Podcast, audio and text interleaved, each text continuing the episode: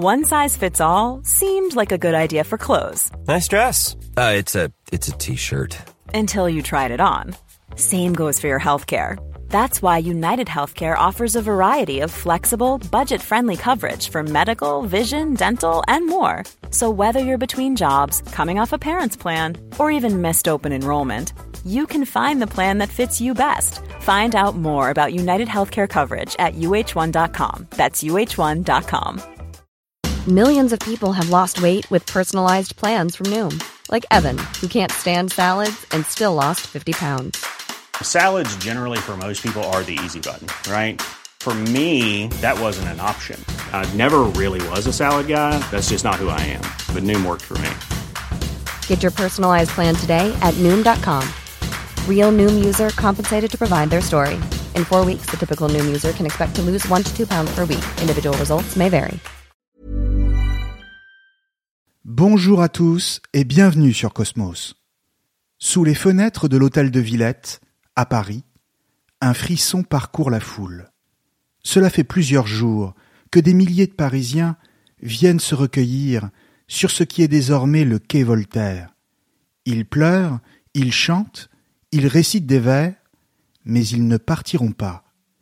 Et la raison, c'est qu'ils savent que Voltaire est là, et qu'il est en train de mourir. Pourtant, quelques semaines plus tôt, il projetait encore de se lancer dans la rédaction d'un nouveau dictionnaire avec l'Académie. La santé avait fait comme une brève apparition, lui faisant espérer qu'il aurait encore du temps. Mais le mal était là, il le savait bien. Et c'est d'ailleurs pour cette raison qu'il était rentré de sa campagne de Ferney. Il savait que la maladie progressait et qu'il vivait ses derniers jours. Et puis, tout s'est accéléré. Les crises se sont répétées jusqu'à ce 30 mai 1778 à 11 heures du soir. Après l'avoir allongé sur la table de cuisine du marquis de Villette, on lui ouvre le crâne pour lui ôter le cerveau et la poitrine pour conserver son cœur. C'est la fin de sa vie et le début du mythe. Mais celui-ci correspond-il réellement à ce qu'il fut? Et d'ailleurs, quelle vision de la vérité Voltaire a-t-il lui-même voulu laisser à la postérité? Pour comprendre qui était Voltaire, il faut garder à l'esprit que toute sa vie, il ne cessa de jouer avec la vérité de sa propre origine. D'abord concernant la date de sa naissance, dont les biographes ne parviennent pas à savoir si on doit la situer soit le 20 février, soit le 20 novembre de l'année 1694 la différence est d'importance, car à la fin de sa vie, Voltaire tenait à faire croire qu'il avait 84 ans et non 83. Même si le plus probable est qu'il soit né le 20 novembre, Voltaire, lui, préférait dire qu'il était né neuf mois plus tôt, car cela lui permettait de s'inventer une parenté plus prestigieuse. Voltaire affirmait en effet était le fruit des amours illégitimes de sa mère avec un membre d'une des plus anciennes familles de la noblesse auvergnate, M. de Rochebrune. Mais en réalité, il s'agit d'un mensonge pur et simple, motivé par le fait que le grand écrivain aurait préféré être issu de la noblesse. Pour Voltaire, qui s'appelle en réalité François-Marie Arouet, mieux vaut être l'enfant illégitime d'un noble que le fils légitime d'un personnage médiocre. Et en l'occurrence, il est bien le fils de François Arouet, simple notaire, et homme d'intelligence moyenne, avec lequel il ne parviendra jamais à s'entendre. Mystère organisé sur sa date de naissance, donc, fabulation sur son véritable père, et enfin invention de son nom d'écrivain, Voltaire, ce qui, cette fois, relève du génie, car il faut bien l'avouer, le nom ne manque pas de distinction et d'élégance. Quand il se donne ce nom à lui-même, alors qu'il n'a que vingt-quatre ans, Voltaire ne raye pas simplement d'un coup de plume son histoire familiale. Il devient celui qui se baptise lui-même et qui commence sa propre légende. Derrière ce jeu avec la vérité, ce qui se cache, c'est donc la volonté de s'inventer soi-même et de ne pas se soumettre au hasard où sa naissance l'a placé. Il s'agit de s'arracher à son milieu d'origine, modeste, obscur même, pour s'ouvrir les portes de la haute ambition. Et ambitieux, Voltaire le sera peut-être plus que quiconque à son époque, surtout pour un roturier, c'est-à-dire un individu qui n'appartient pas à la noblesse. Mais pour l'instant, le jeune François-Marie Arouet, qui a seulement dix ans et qui a déjà perdu sa mère quand il en avait sept, entre au collège Louis le Grand chez les Jésuites. Louis le Grand, c'est là que les plus grandes familles de l'aristocratie française placent leurs enfants pour qu'ils reçoivent la meilleure éducation possible. L'enjeu pour son père était alors de lui permettre de se faire des relations. Et c'est ainsi qu'il se fera de solides amitiés, qu'il gardera toute sa vie, et qui lui seront d'ailleurs bien utiles plus tard, quand certains deviendront extrêmement puissants. Il est leur ami, ce qui lui permet de briser, du moins pense-t-il, les limites fixées par la société d'Ancien Régime entre aristocrates et roturiers. Il se voit comme le régal, et cela d'autant plus qu'il s'estime plus intelligent et plus doué, ce qui le conduit souvent à faire preuve d'une certaine impertinence, déjà, ce qui ne manque pas de choquer autour de lui. Mais surtout, c'est à Louis le Grand, auprès de ses maîtres, pour qui il conservera la plus grande affection, qu'il découvre la littérature et surtout le théâtre. François-Marie découvre alors sa véritable passion, laquelle déplaît fortement à son père, qui compte plutôt lui faire faire des études de droit pour qu'il devienne avoué comme lui.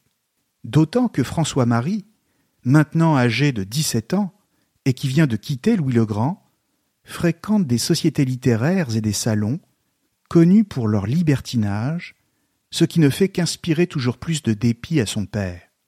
Celui-ci tente de l'éloigner de Paris, en lui faisant gagner la ville de Caen, pour qu'il y fasse son droit, mais rien n'y fait.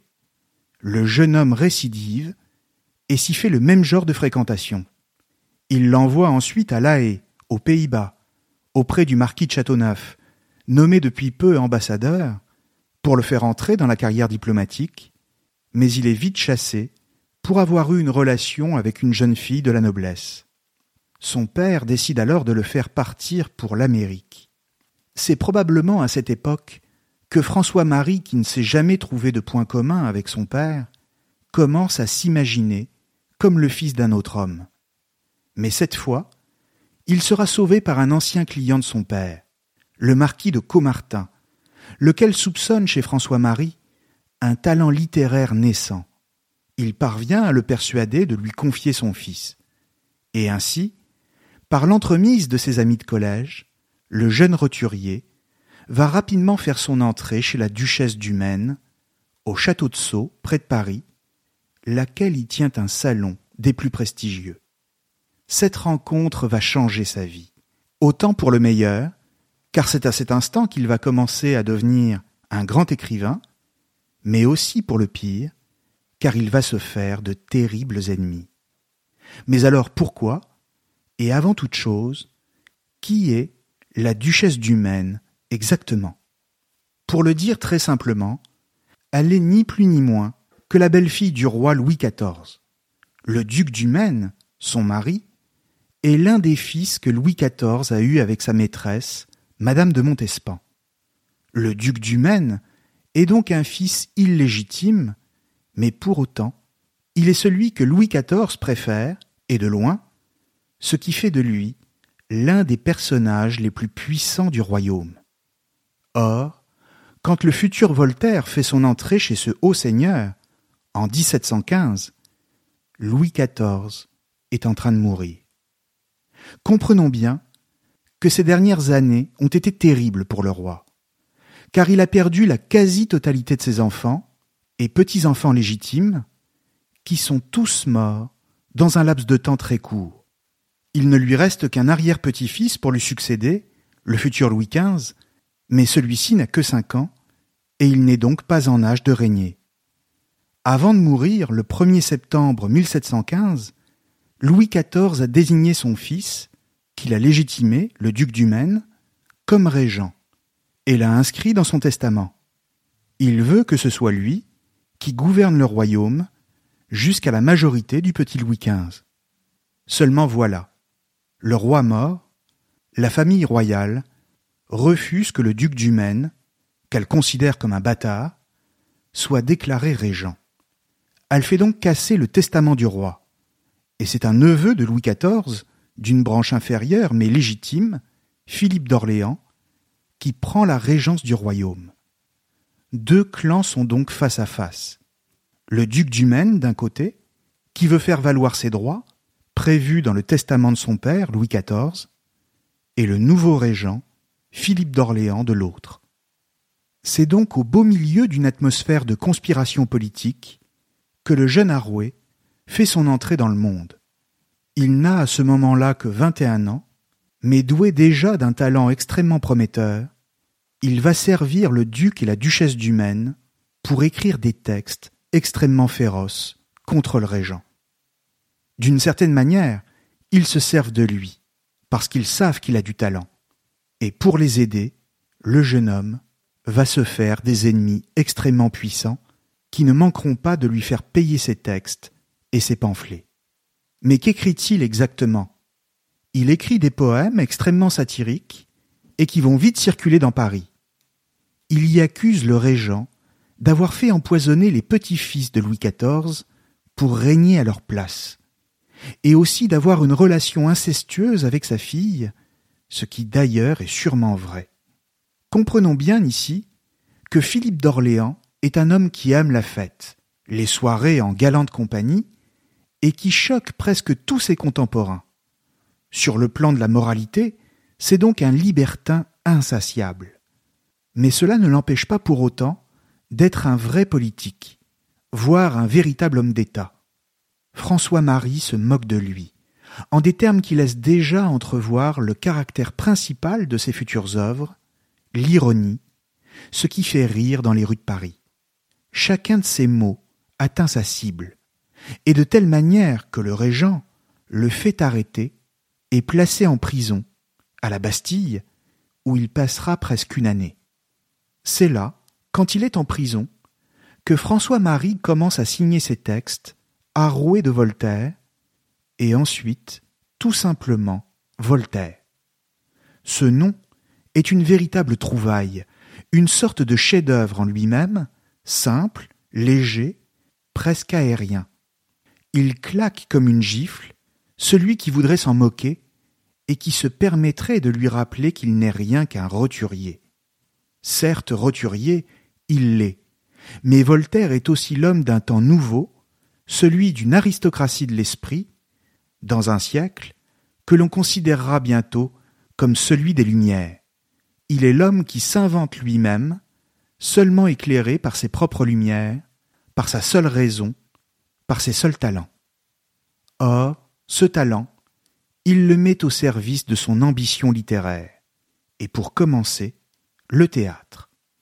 Il compose une tragédie, genre qui est encore très à la mode, car l'époque de Corneille et de Racine n'est pas si lointaine, quelques années seulement en arrière, et celle-ci traite d'un sujet très particulier pour le jeune Voltaire, puisqu'il s'agit d'Œdipe.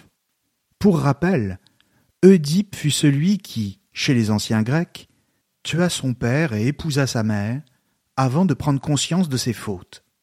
Et n'est-ce pas précisément ce que Voltaire chercha à faire? Sinon d'épouser sa mère, il aura une liaison avec sa cousine, et surtout de se débarrasser de son père en tentant de l'éblouir par son génie. L'auteur finalement libéré par le régent, sa pièce sera représentée pour la première fois en 1718, quand Voltaire aura 24 ans, et elle se soldera par un succès considérable. C'est donc très jeune que Voltaire accède à la notoriété, on pourrait même dire à la gloire, et cela même si cette période s'accompagne également d'événements dramatiques avec la mort de son père et par la maladie. Voltaire contracte en effet la petite vérole à l'âge de 29 ans. Et son destin aurait bien pu s'arrêter là, car sa maladie est grave. Ce n'est que par un remède peu orthodoxe que son médecin lui sauve la vie. En l'occurrence, en lui faisant boire deux cents pintes de limonade, ce qui correspond à une centaine de litres. Lui-même en rira plus tard, Mais en réalité, cette guérison tient du miracle, car la petite vérole était alors un véritable fléau, et elle ne sera vraiment soignée qu'au XXe siècle. En revanche, s'il est une chose dont il ne rira jamais, c'est bien de l'humiliation qu'il subit aussitôt après sa guérison, et qui le renvoie, malgré sa gloire naissante, à sa véritable condition sociale. À l'issue d'une représentation théâtrale à la comédie française, il croise un gentilhomme hautain et arrogant, le chevalier de Rohan-Chabot, l'une des plus anciennes familles de la noblesse. Celui-ci lui lance une provocation, le sourire aux lèvres. Monsieur de Voltaire, monsieur Arouet, on ne sait comment vous appeler. Réponse de l'intéressé. Glacial. Voltaire. Je commence mon nom, et vous, vous finissez le vôtre. Voltaire est particulièrement chatouilleux, on le sait maintenant, sur la question de ses origines. Mais Rohan Chabot n'en reste pas là. Et alors que Voltaire sort d'un dîner chez le duc de Sully, qui compte parmi ses amis, eux-mêmes de la noblesse, Rohan Chabot lui envoie ses laquais pour le faire bastonner. Voltaire est humilié, mais il sait d'où vient l'attaque. Il court aussitôt chez ceux avec qui il vient de passer la soirée, et pense trouver chez eux du réconfort, et surtout un appui pour se venger. Mais voilà, surprise, ceux-ci lui expliquent qu'ils ne peuvent rien faire pour lui. Rohan Chabot est noble, comme eux, et lui, tout Voltaire qu'il est, n'est rien de plus qu'un roturier. Il lui explique qu'il doit oublier et passer à autre chose, accepter l'offense, car tel est l'ordre des choses. Mais Voltaire s'obstine. Il crie sur tous les toits qu'il va se venger, et parle même d'un duel au pistolet. Un noble et un roturier dans un duel, voilà qui est tout simplement inconcevable à cette époque. L'affaire s'envenime, et le pouvoir s'en mêle pour calmer les ardeurs du jeune écrivain. Il est arrêté, une fois de plus, et embastillé encore. Mais cette fois, son séjour en prison ne durera que deux semaines. Mais voilà que tout lui saute au visage. Sa gloire, ses amis, la totalité de ce monde n'est qu'une farce. La seule réalité, c'est la puissance imméritée de ceux qui dominent. En dehors de cela, rien n'est vraiment réel. Sa première cible sera toujours l'inégalité de la société d'Ancien Régime. On le remet en liberté, mais à la condition de quitter Paris. Un départ pour l'étranger serait des bienvenus. Alors, pourquoi pas l'Angleterre, par le prochain bateau? Et voilà Voltaire, sur les routes de l'exil.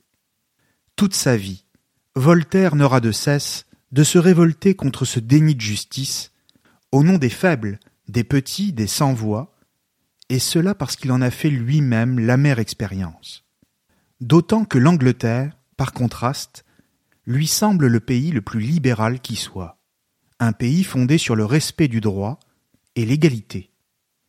Il découvre une terre nouvelle, une terre de liberté, dit-il, une patrie pour les assoiffés de justice. Dans ses lettres, il dit toute son admiration pour le régime politique anglais, c'est-à-dire une monarchie constitutionnelle. Pour le dire simplement, il s'agit d'un régime où le roi n'est pas tout-puissant. Il ne dispose pas d'un pouvoir absolu et de droit divin, mais d'un pouvoir qui lui est conféré par le peuple et le Parlement. Le roi est soumis à la Constitution, et donc au droit. C'est en ce sens que l'on parle de libéralisme au XVIIe et au XVIIIe siècle, c'est-à-dire un libéralisme politique, lequel se définit comme la primauté donnée à la loi. Le roi y est donc soumis, comme n'importe lequel de ses sujets. Voltaire est ébloui, et se considère comme un ami du peuple anglais. Et cela d'autant plus que ce libéralisme politique se double d'une sorte de libéralité dans les mœurs. Chacun vit comme il l'entend, dans la tolérance la plus totale. De même, on ne demande pas son origine à celui à qui on a fait offense. On l'entend, on l'écoute, on le laisse développer sa défense selon les seuls principes de la raison, et on lui rend justice. De plus, depuis 1679 et la loi de l'habeas corpus, nul ne peut être détenu sans raison et de façon arbitraire. Enfin, la liberté d'expression est considérée comme un principe sacré. En Angleterre, il rencontre également Jonathan Swift, l'auteur des aventures de Gulliver, découvre Shakespeare et Newton, lui-même un roturier, et pourtant un génie, à qui l'on accordera le privilège d'être enterré à Westminster auprès des rois. Quel pays merveilleux, pense-t-il. Et de retour en France, c'est un Voltaire tout empreint des idées anglaises qui se fera le défenseur des Lumières. Car enfin, les Lumières en France, ce sont d'abord les idées anglaises ramenées d'outre-Manche par Voltaire. Et puis, peut-être est-ce en Angleterre que Voltaire a aussi appris le génie des affaires. Quand il est enfin autorisé à rentrer en France, en 1728, il s'emploie à faire circuler le capital acquis par la publication de ses œuvres. Voltaire sait comment gagner de l'argent, et il ne va pas s'en priver. Avec un mathématicien, la condamine, il a découvert un moyen imparable de gagner à coup sûr le gros lot de la loterie. Comment? Eh bien simplement en achetant, avec quelques associés, la totalité des billets mis en vente. Le gros lot représente une fortune, bien supérieure à la somme des billets achetés. Dans le même temps, il fait de solides placements dans différentes compagnies, lesquels lui rapportent suffisamment pour faire de lui un homme riche. Il prête aussi, notamment à de hauts personnages dont il est sûr d'être remboursé, ce qui l'enrichit toujours davantage. De fait, Voltaire ne se cache pas d'aimer l'argent et le luxe, dont il vante même les mérites dans un poème resté célèbre. Le luxe à ses yeux, ce n'est pas le superflu, mais au contraire l'essentiel, car il est le produit de la civilisation, il est le témoin de la capacité de l'homme à s'élever au-dessus de la bête pour améliorer sa condition. Homme de lettres, homme d'argent, mais aussi homme qui apprécie la compagnie des jolies femmes. Il ne multiplie pas les conquêtes, mais il n'a jamais reculé devant le sourire d'une dame, et en a souffert parfois. Voltaire n'est pas forcément un homme beau. Des témoins le décrivent comme un homme aux joues creuses, Peut-être garde-t-il encore les stigmates de sa petite vérole, mais il a un esprit d'une vivacité incomparable. Il répond du tac au tac, avec aplomb et à propos. Quand il vous regarde, il sait déjà ce qu'il va dire, et quand il a parlé, il est déjà trop tard. Il n'y a plus rien à répondre, les rires se font déjà entendre. Mais c'est en 1733, il a maintenant trente-neuf ans, qu'il rencontre celle qui restera la femme de sa vie, Madame Émilie du Châtelet. Vingt-sept ans, femme d'esprit, de lettres et surtout de science. Comprenons bien que le XVIIIe siècle est d'abord une époque de grandes découvertes. C'est le siècle où la raison s'émancipe de toutes les tutelles, notamment en physique. Et c'est dans ce contexte que Madame du Châtelet traduit Newton et diffuse les idées de Leibniz elle apprend à Voltaire à penser et le transforme en philosophe. Elle le pousse dans ses retranchements, le force à préciser ce qu'il dit et lui enseigne l'exigence de précision dans ses analyses. Mais c'est aussi une femme de tête, consciente de sa valeur et qui ose aller à l'affrontement. Femme libertine, enfin, elle a déjà eu de nombreux amants et continue à en avoir pendant sa liaison avec Voltaire. Les deux vont pourtant s'aimer jusqu'à la mort de Madame du Châtelet en 1749 et vivre ensemble chez elle à Cirey pendant dix ans. Pendant toutes ces années, Voltaire joue un double jeu. Il souffle le chaud et le froid. D'une part, il produit une abondante œuvre philosophique, et dans le même temps, il tente de rassurer ses opposants pour éviter d'être à nouveau arrêté. C'est en 1734 qu'il publie les lettres philosophiques, où il fait l'apologie du libéralisme politique en Angleterre, et cela de telle manière qu'on comprend par effet de contraste qu'il fustige dans le même temps Le pouvoir absolu en France. Le livre est tellement virulent que le Parlement de Paris, c'est-à-dire l'équivalent d'un tribunal aujourd'hui, ordonne qu'on saisisse tous les exemplaires et qu'on les brûle. Les attaques de Voltaire, non seulement contre le catholicisme, mais aussi contre toutes les religions révélées, lesquelles ne sont pour lui que des fables et des superstitions, attisent toutes les haines contre lui. Une lettre de cachet ne tarde pas à être lancée contre lui et lui fait courir le risque d'une arrestation à n'importe quel moment. Pourtant, ses œuvres connaissent un réel succès et un retentissement à travers toute l'Europe, à tel point qu'il est désormais vu comme un symbole de liberté, y compris par des admirateurs inattendus. Voltaire reçoit des lettres du futur roi de Prusse, Frédéric II, que l'on appellera bientôt Frédéric le Grand, lequel l'encourage à s'exprimer comme il le fait. Continuez à éclairer le monde, lui écrit-il. La reconnaissance d'un aristocrate a toujours eu pour Voltaire One size fits all seemed like a good idea for clothes Nice dress. Uh, it's a it's a t-shirt. until you tried it on. Same goes for your healthcare.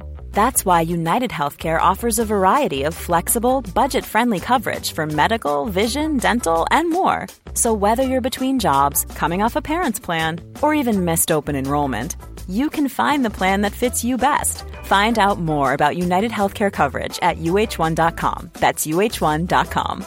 Many of us have those stubborn pounds that seem impossible to lose, no matter how good we eat or how hard we work out. My solution is PlushCare. PlushCare is a leading telehealth provider with doctors who are there for you day and night to partner with you in your weight loss journey. They can prescribe FDA-approved weight loss medications like Wagovi and Zepbound for those who qualify. Plus, they accept most insurance plans. To get started, visit plushcare.com slash weight loss. That's plushcare.com slash weight loss. A lot can happen in three years, like a chatbot may be your new best friend. But what won't change? Needing health insurance. United Healthcare Tri Term Medical Plans, underwritten by Golden Rule Insurance Company, offer flexible, budget friendly coverage that lasts nearly three years in some states. Learn more at uh1.com. I'm Sandra, and I'm just the professional your small business was looking for. But you didn't hire me because you didn't use LinkedIn jobs. LinkedIn has professionals you can't find anywhere else, including those who aren't actively looking for a new job but might be open to the perfect role, like me. In a given month, over 70% of LinkedIn users don't visit other leading job sites. So if you're not looking on LinkedIn, you'll miss out on great candidates like Sandra. Start hiring professionals like a professional. Post your free job on linkedin.com/people today. Une saveur particulière, mais cette fois, c'est d'un futur monarque qu'il s'agit. Frédéric l'invite à le rejoindre à Berlin, mais Madame du Châtelet s'y oppose. Pour le retenir près d'elle, elle met tout en œuvre pour que son amant soit réhabilité à la cour. Et de fait, elle y parvient, aidée en cela par de précieux alliés, comme la nouvelle favorite du roi, Madame de Pompadour. Madame de Pompadour est amoureuse des lettres et de la philosophie. Elle est toute prête à venir en aide aux philosophes, comme Diderot par exemple, et à faire son possible pour adoucir la position du roi envers eux. Comprenons bien qu'entre le roi et les philosophes, il y a comme un fossé infranchissable. Le premier se considère comme le représentant de Dieu sur terre, duquel il tient son pouvoir. Les seconds remettent en cause ce principe et veulent instaurer une constitution. Comment parvenir à s'entendre? Pourtant, Voltaire est nommé historiographe de France, charge prestigieuse, et se voit conférer le titre de gentilhomme ordinaire de la Chambre du roi. Dans le même temps, il s'active pour être élu à l'Académie française, ce qui sera chose faite en 1746, et joue le rôle d'intermédiaire, à titre officieux, entre la France et la Prusse dans le cadre de missions diplomatiques. Celles-ci échoueront, mais peu importe, car Voltaire continue à connaître le succès au théâtre, avec ses essais de spéculation scientifique, ou encore ses contes philosophiques. C'est donc dans ce contexte de succès littéraire que Voltaire va connaître le drame le plus douloureux de sa vie, quand Madame du Châtelet meurt en couche en 1749. Tout en continuant leur relation de manière très libre, elle était tombée enceinte d'un autre homme, le marquis de Saint-Lambert. Mais malgré cet éloignement, tous deux n'avaient jamais cessé de s'aimer. Voltaire est donc désemparé, et c'est dans la plus profonde tristesse qu'il finit par accepter l'invitation de Frédéric II, le roi de Prusse, et cela d'autant que ses relations avec Louis XV ne cessent de se dégrader. Celui-ci ne peut admettre les positions de l'écrivain sur la religion, et sent bien que Voltaire ne sera jamais un courtisan. Aux yeux du roi, il reste un roturier, un roturier connu dans toute l'Europe pour sa libre parole, ce qui le rend d'autant plus dangereux. Il est donc temps de partir pour lui, une fois de plus, s'il ne veut pas connaître un nouveau séjour à la Bastille, car cette fois, les efforts et la bonne volonté de madame de Pompadour ne suffiront pas.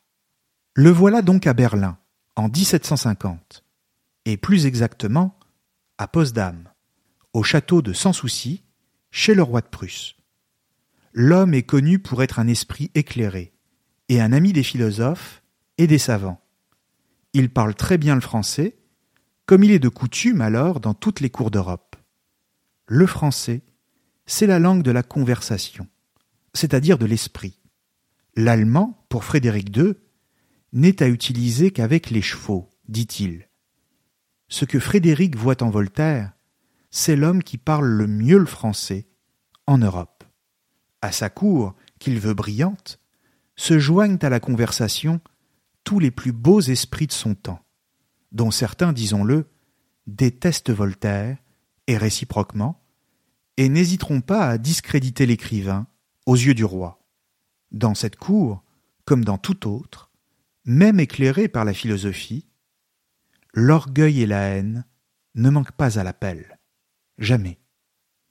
D'une manière générale, tout commence plutôt bien pourtant avec Frédéric, qui honore Voltaire en le logeant dans de magnifiques appartements, le nomme chambellan, et lui confie différentes missions à caractère éditorial, car Frédéric se veut également poète et philosophe. Simplement, Voltaire, qui ne sait se départir de son esprit mordant et ironique, va rapidement adopter une attitude de plus en plus méprisante. Non pas en présence du roi, mais en son absence, ce qui, quand Frédéric l'apprendra, va l'amener à se méfier de l'écrivain.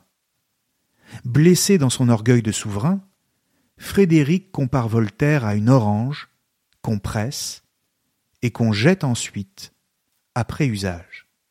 Le ressentiment se fait d'autant plus sentir que Voltaire, qui reste un homme d'argent, profite de sa position de chambellan pour faire quelques affaires à Berlin, lesquelles tourneront mal et qui se finiront par un procès public.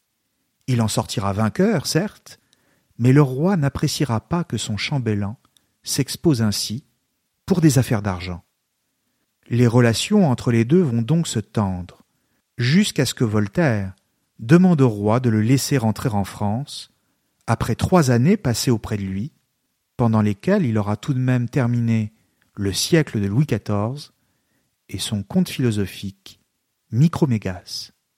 Seulement voilà. Il se trouve que l'écrivain a emporté avec lui des textes rédigés par le roi, et que celui-ci ne veut pas voir circuler sans son consentement. Or, Voltaire prend son temps pour quitter l'Allemagne, car il est bien accueilli dans les villes qu'il traverse, qui le célèbrent comme un grand homme. Frédéric en profite donc pour le faire arrêter à Francfort et séquestrer. Voltaire se plaint. Il écrit à l'empereur d'Autriche pour lui demander d'intervenir. Il dit qu'on lui impose un calvaire et qu'il ne supporte pas cet enfermement arbitraire. Sa nièce, Madame Denis, avec laquelle il a une relation incestueuse, le rejoint, ce qui lui redonne du courage. Et finalement, après plusieurs semaines d'une attente interminable, Frédéric donne l'ordre qu'on le libère. Décidément, la compagnie des puissants, pour Voltaire, commence toujours comme un jeu, et se termine comme une épreuve dont il ne sait plus comment sortir.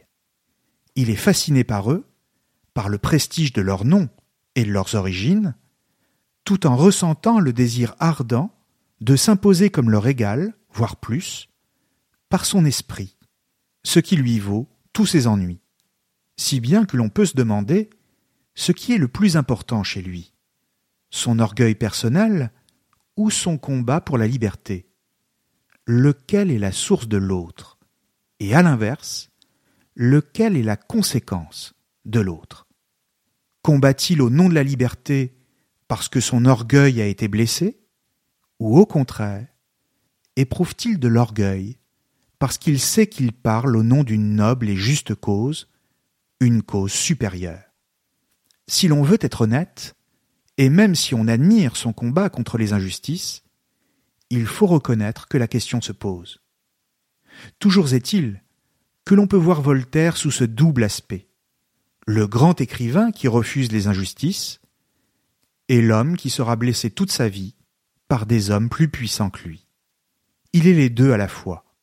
Il est quelque part entre les lignes, lesquelles se brouillent et qui font toute la complexité du personnage.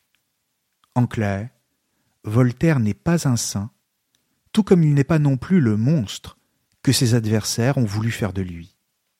Après son aventure auprès de Frédéric, et comme il est frappé d'interdiction de séjour à Paris, Voltaire choisit de s'installer en Suisse, à Genève, où il achète une magnifique maison au nom évocateur des délices.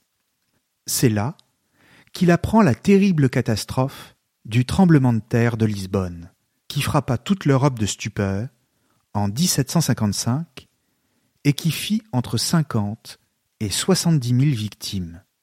Il écrit à ce sujet son célèbre poème sur le désastre de Lisbonne, où il prend position sur le problème de l'origine du mal.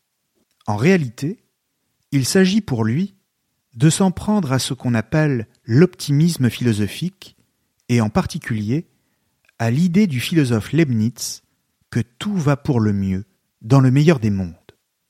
Mais soyons clairs, Voltaire est plus un grand écrivain qu'un brillant philosophe. Il est brouillon dans ses arguments, tout comme il manque de rigueur dans l'enchaînement de sa pensée. Il s'en prend là, avec Leibniz, à plus fort que lui. Et celui qui le lui fait remarquer, c'est son meilleur ennemi, pour ainsi dire, un certain Jean-Jacques Rousseau. Rousseau, c'est l'autre grande célébrité de la scène intellectuelle du siècle des Lumières. Avec Voltaire, ils sont les deux hommes les plus connus d'Europe. On peut même dire qu'à eux deux, ils ont inventé l'idée même de célébrité, c'est-à-dire de personnages que l'on reconnaît dans la rue et vers qui on va, soit pour leur serrer la main, soit au contraire pour les insulter. C'est notamment le cas de Rousseau, qui, après avoir publié son livre Émile ou de l'éducation en 1762, se plaindra toute sa vie d'être harcelé. Avait-il raison? Exagérait-il sa situation tout en en tirant profit? Nous en parlerons dans un autre épisode. Mais ce qui est sûr, c'est que ces deux-là se lisent mutuellement, s'admirent pendant un temps, toujours à distance car ils ne se rencontreront jamais, puis en viennent à se détester. C'est un véritable duel au couteau, au cœur des Lumières, car ils ne sont d'accord sur rien, sauf peut-être quand il s'agit de s'insulter. Nous le savons car leur correspondance est abondante. Je ne vous aime point, monsieur, écrit Rousseau. Il faut lui donner des bouillons rafraîchissants, ironise Voltaire. Comment ces deux hommes, qui tentent chacun de leur côté d'écrire leur propre légende, pourraient-ils supporter la part d'ombre que leur fait respectivement la gloire de l'autre?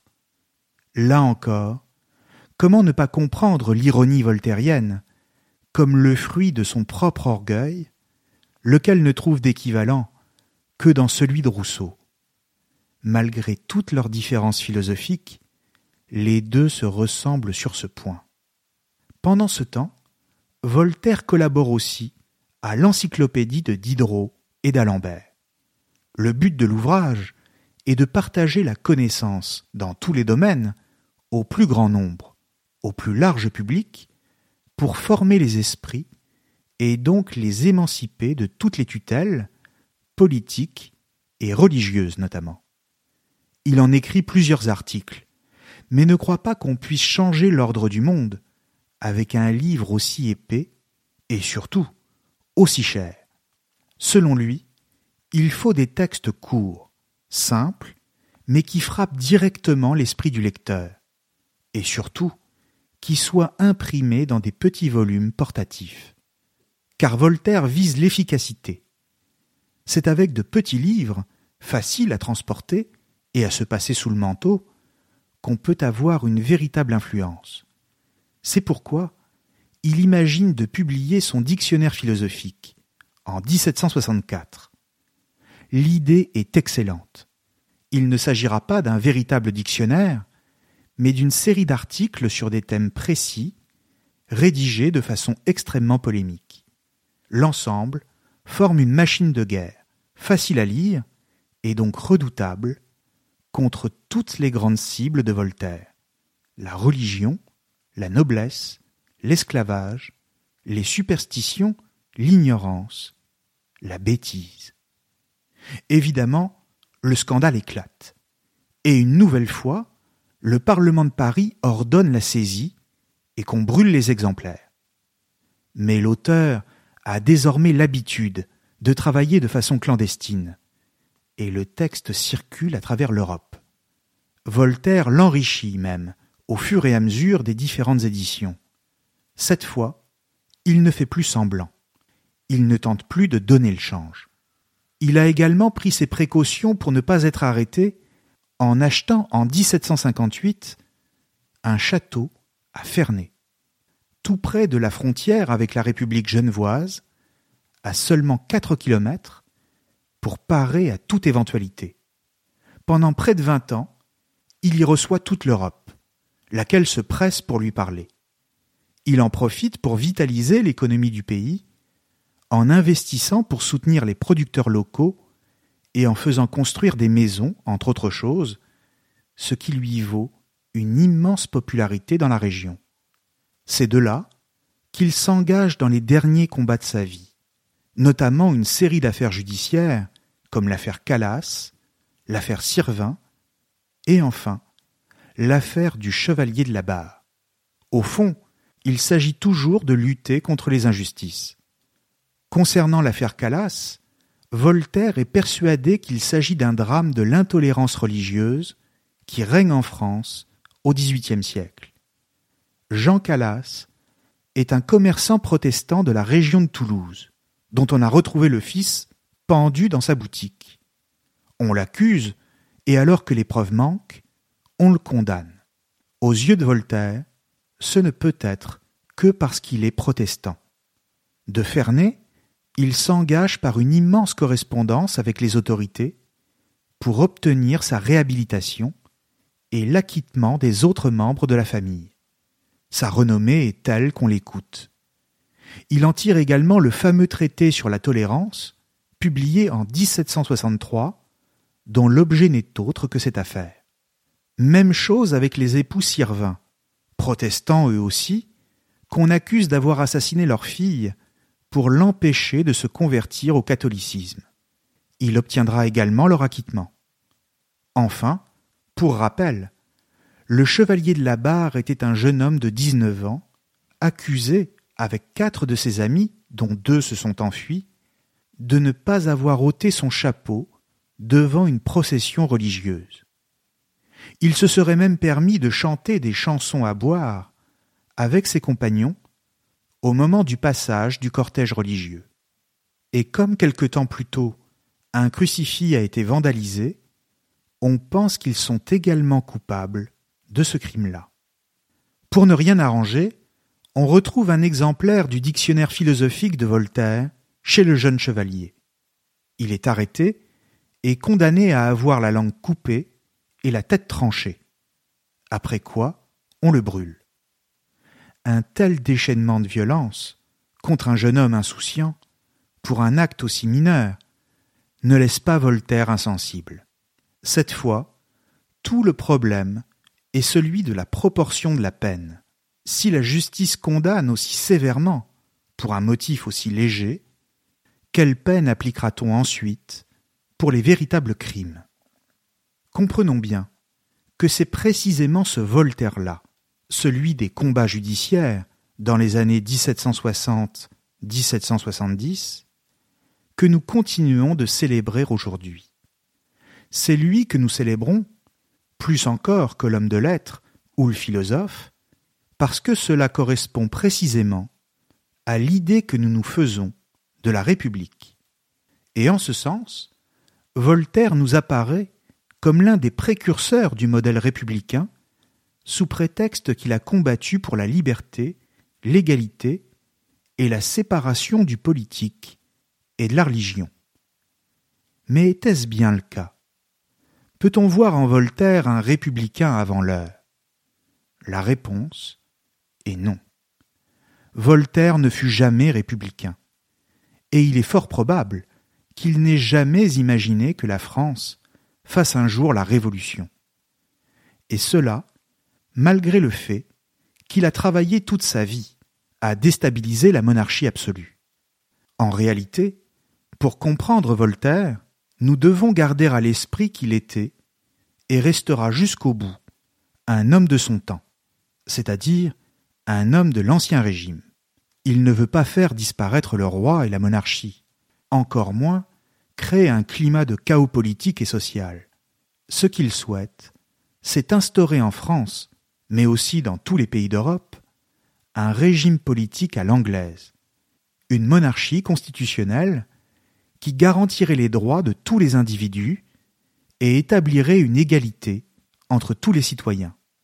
S'il s'en prend aux privilèges et aux privilégiés que sont les aristocrates, c'est parce qu'il considère comme une injustice que l'on fasse plus droit à la naissance qu'au talent personnel.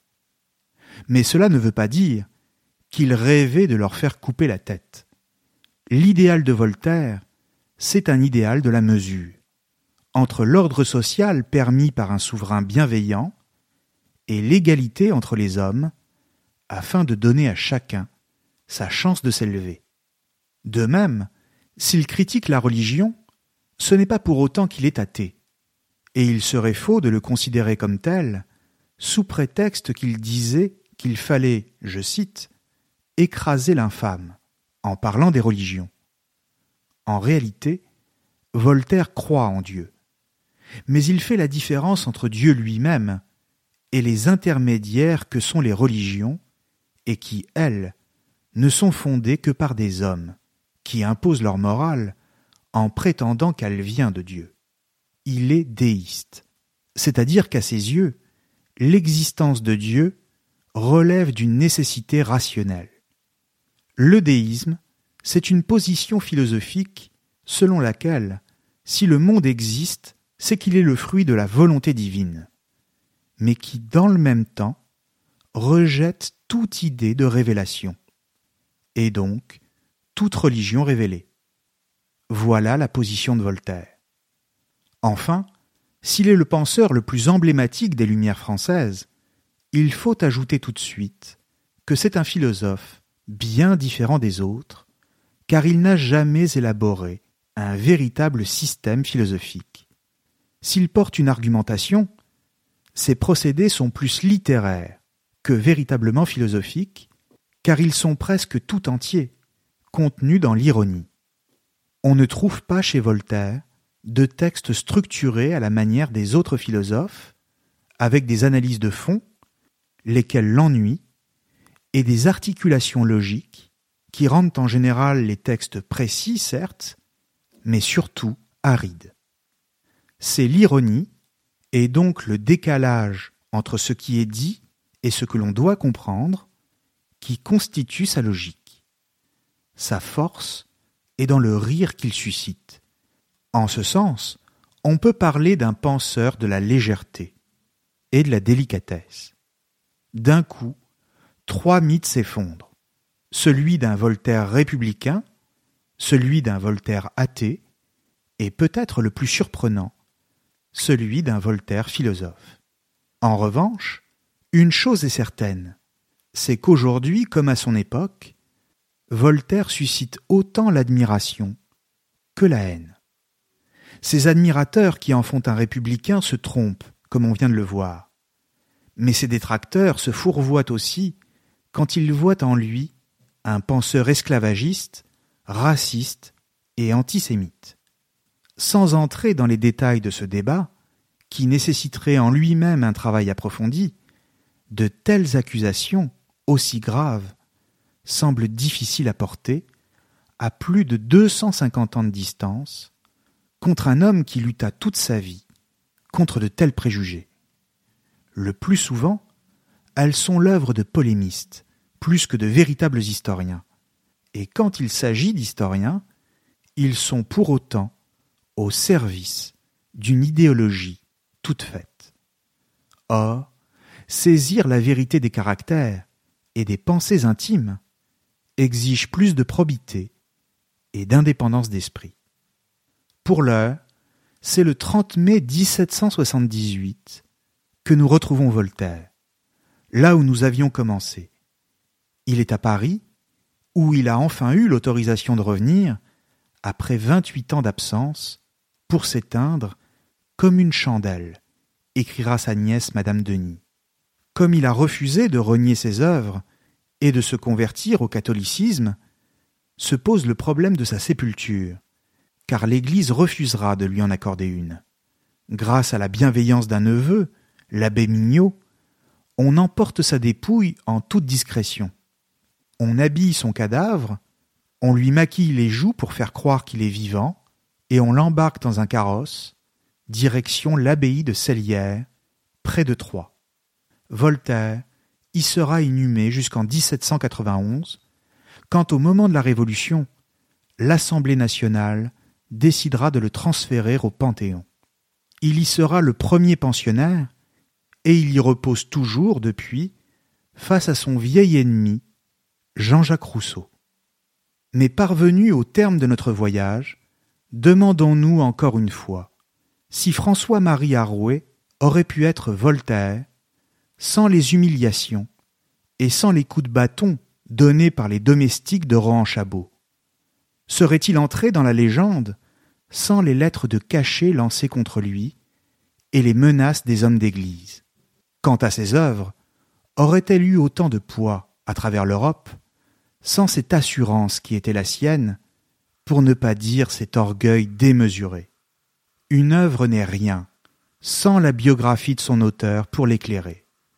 Toute œuvre est un symptôme, disait Nietzsche, la conséquence d'un mal profondément enfoui dans le corps et qu'un auteur cherche à calmer.